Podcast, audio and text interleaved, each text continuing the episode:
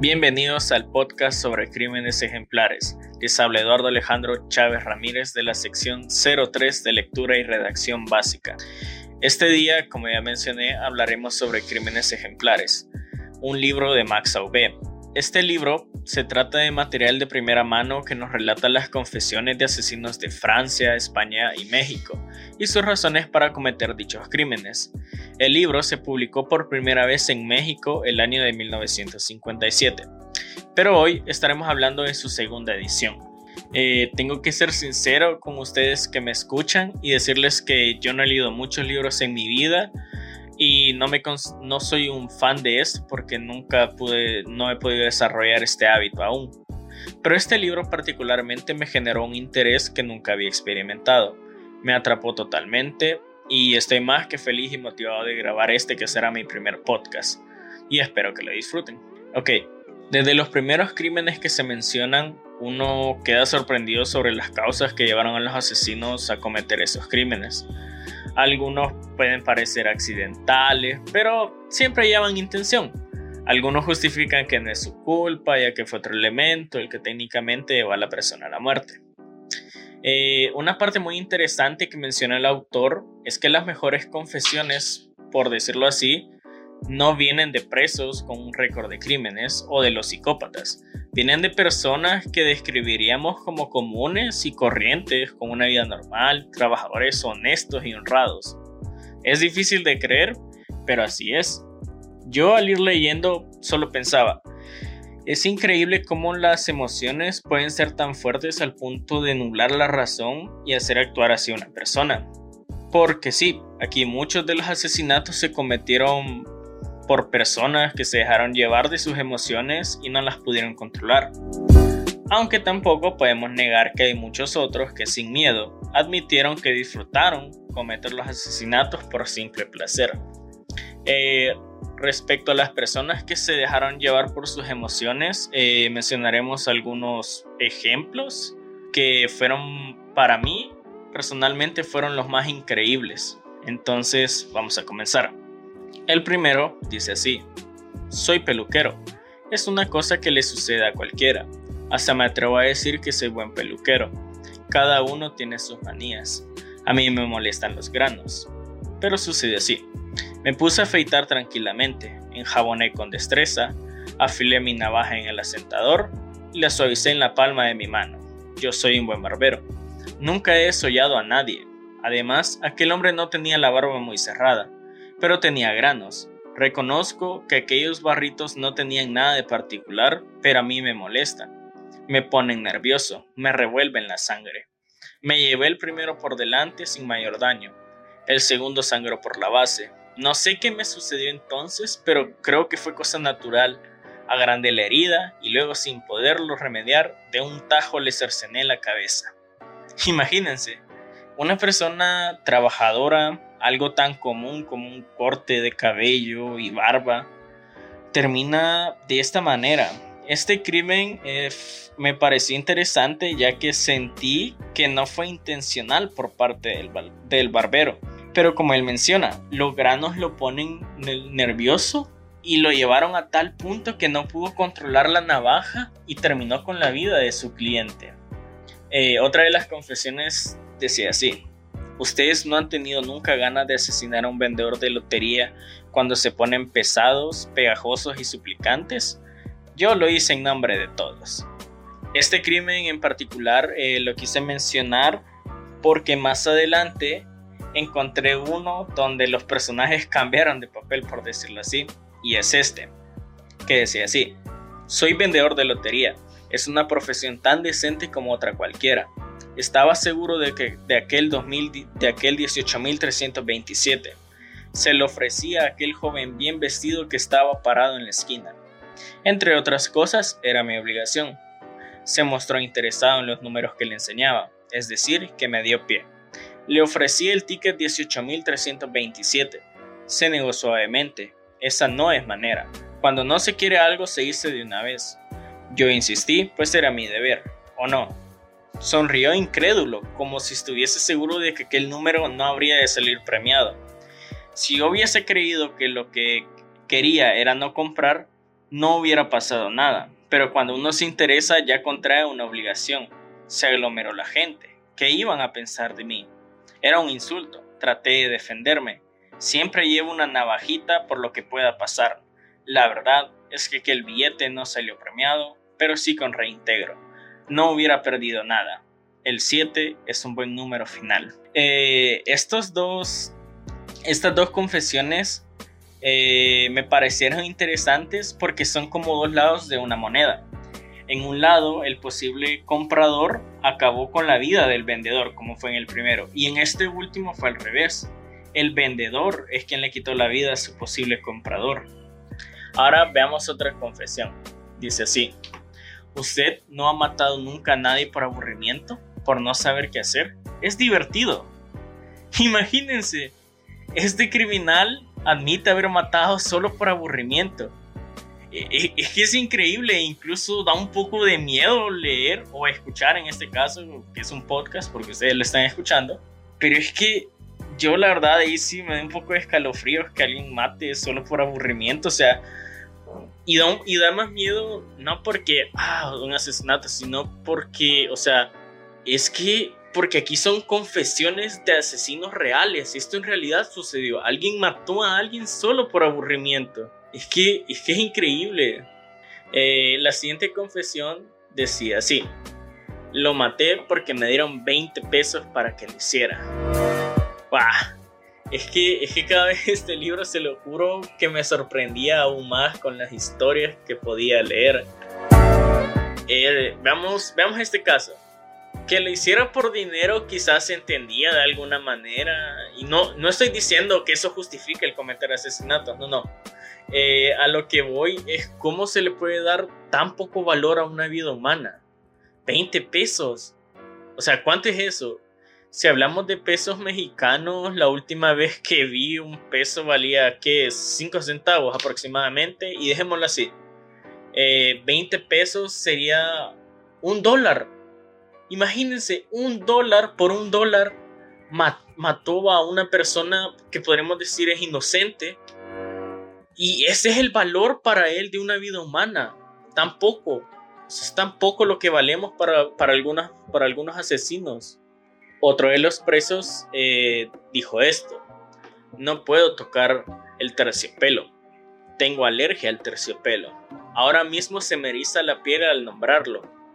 No sé por qué salió aquello en la conversación. Aquel hombre, tan, tan redicho, no creía más que en la satisfacción de sus gustos. No sé de dónde sacó un trozo de aquel maldito terciopelo y empezó a restregármelo por los cachetes y por las narices. Fue lo último que hizo. Aquí no es que yo esté justificando al asesino y no quiero que me malentiendan. Un asesinato es algo horrible, por lo que es algo horrible, pero lo que sí comprendo es el enojo o la ira que esta persona pudo sentir, ya que técnicamente el otro sujeto le faltó el respeto y lo dañó de alguna manera físicamente, pero aún así no justifica el acabar con la vida de alguien. El siguiente que les mencionaré eh, me dejó anonadado totalmente. Dice así, mató a su hermanita la noche de Reyes para que todos los juguetes fuesen para ella. La verdad aquí yo no tengo palabras para esto. Yo cuando lo leí me quedé así, sin palabras.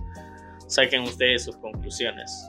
Pero es que a ver, eh, muchos hemos escuchado y hemos visto la inocencia que tienen los niños. Pero es que a esta a mí se me hizo un poco difícil de creer, ya que parece sacado de serie o alguna película.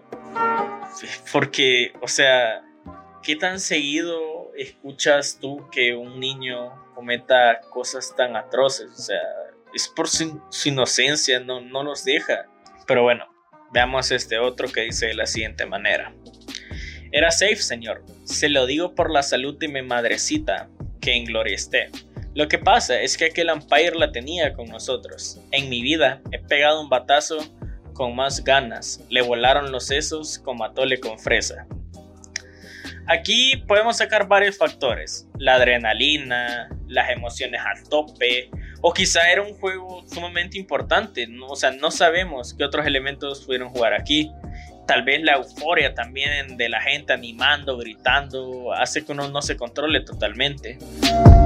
Y, o sea, podemos ver cómo todos estos elementos, factores, jugaron un papel para un desenlace tan fatal que a un umpire, un árbitro, en este caso, que es, es un partido de béisbol, le partieran la cabeza con un bate. O sea, es que es algo fatal, la verdad.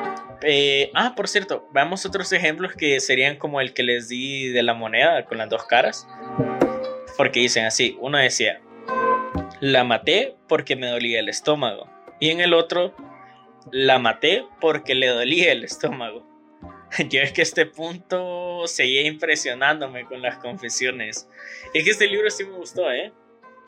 eh bueno, escuchen la siguiente confesión. Yo quería un hijo, señor. A la cuarta hembra me le eché. Este sí me hizo reflexionar un poco, porque estamos hablando de un padre de familia. Solo piénsenlo. El anhelo de muchos hombres es tener un varón cuando, cuando van a tener hijos. Eh, como en este caso, él quería, él quería un hijo, ¿no? Eh, porque siempre se dice que hay un vínculo especial en la relación padre-hijo, ya que el papá prepara a su niño, le enseña muchas cosas, por ejemplo, practica con él algún deporte, o le enseña a afeitarse, u otras muchas cosas que se hacen entre hombres, por decirlo así. Otros también prefieren tener a una niña, ¿no? A su princesa. En cualquiera de los casos, siempre se comparte una relación especial y no importa si es niño o niña. Pero acá, ¿cómo puedes justificar matar a tu compañera de vida? Por un hecho tan simple y sobre el cual no puedes decidir qué sucederá. Y para este criminal eso fue más que suficiente. Luego tenemos otro apartado del libro que se denomina suicidios. Creo que en esta parte ya de ser un poco obvio, imagino que el autor leyó cartas que las personas escribieron antes de suicidarse y pues de ahí sacó el material. El primer ejemplo de este apartado dice así, no se culpe a nadie de mi muerte, me suicido porque de no hacerlo seguramente con el tiempo te olvidaría y no quiero. Bueno, creo que ya habrán inferido que es alguien que se quitó la vida por desamor. No sabemos si la persona eh, no pudo estar con quien quería o lo más seguro, que es lo que pienso yo, es alguien que acaba a quien acaban de dejar y pues no pudo soportar la tristeza. El siguiente es interesante porque dice, la vi, no me gustó. ¿Con qué? Hasta más ver. Y dice entre paréntesis, si no lo entienden, lo siento. Yo la verdad lo leí una y otra vez y no sé si lo estoy leyendo mal, pero por eso mismo lo menciono, o sea, no, la verdad no entendí, quizá alguno de ustedes sí lo haga y me lo pueda hacer saber de alguna manera, porque yo la verdad no, lo leí, lo leí y no entendía. Otra de las confesiones decía, me suicido por gusto de hacerlos. Aquí no, no podemos agregar más nada, más claro no fue esta persona, no sabemos qué factores, por lo que estaba pasando, o como él dice, solo fue por el simple gusto de hacerlo. El siguiente que voy a mencionar es un poco triste y dice, llámenlo el sueño eterno, como padezco horriblemente de insomnio, pruebo. Yo aquí sí me sentí un poco mal porque es feo pensar que una persona sufre de tal agonía de no poder conciliar el sueño. El insomnio es desesperante, trae estrés y otros problemas a la salud que, que o sea, sí nos pueden poner en una situación bastante difícil. Y esta persona llegó a tal punto que no vio otra salida más que quitarse la vida. Eh, bien, de la siguiente categoría solo voy a mencionar uno porque sí están un poco que pueden poner la piel de gallina, por decirlo así, porque eh, el nombre que recibe la categoría de estos crímenes es gastronomía, pero en realidad la mayoría de ellos son de canibalismo. Por ejemplo, el que voy a mencionar decía, no hay nada como el ojo del enemigo, reviente entre las muelas como granote de uva con gustito de mar. A mí este primero sí me incomodó un poco al leerlo, incluso ahorita que lo estoy mencionando, no puedo evitar sentirme así. Pero eh, ahí, ahí si ustedes quieren leer el libro, espero que eso les haya causado curiosidad por leerlo más. Eh, finalmente, en la última categoría encontramos epitafios. Que si se preguntan qué es un epitafio, eh, es el texto que va en la sepultura y hace honor a una persona fallecida. Ah, por cierto, eh, casi olvido mencionarles que después de estas últimas dos secciones de gastronomía y epitafios, hay una, hay una sección de, de confesiones que fueron suprimidas de la primera edición. Pero no las voy a mencionar en este podcast para dejarles la curiosidad y que ustedes mismos lean el libro. Ahora sí, eso ha sido todo por hoy. Espero que hayas disfrutado tanto como yo disfruté realizar este podcast. Espero que este no sea el único que me anime a hacer y quizás sacar otro material más adelante. Y sin nada más que añadir, me despido de ustedes. Cuídense mucho y nos vemos pronto. Chao.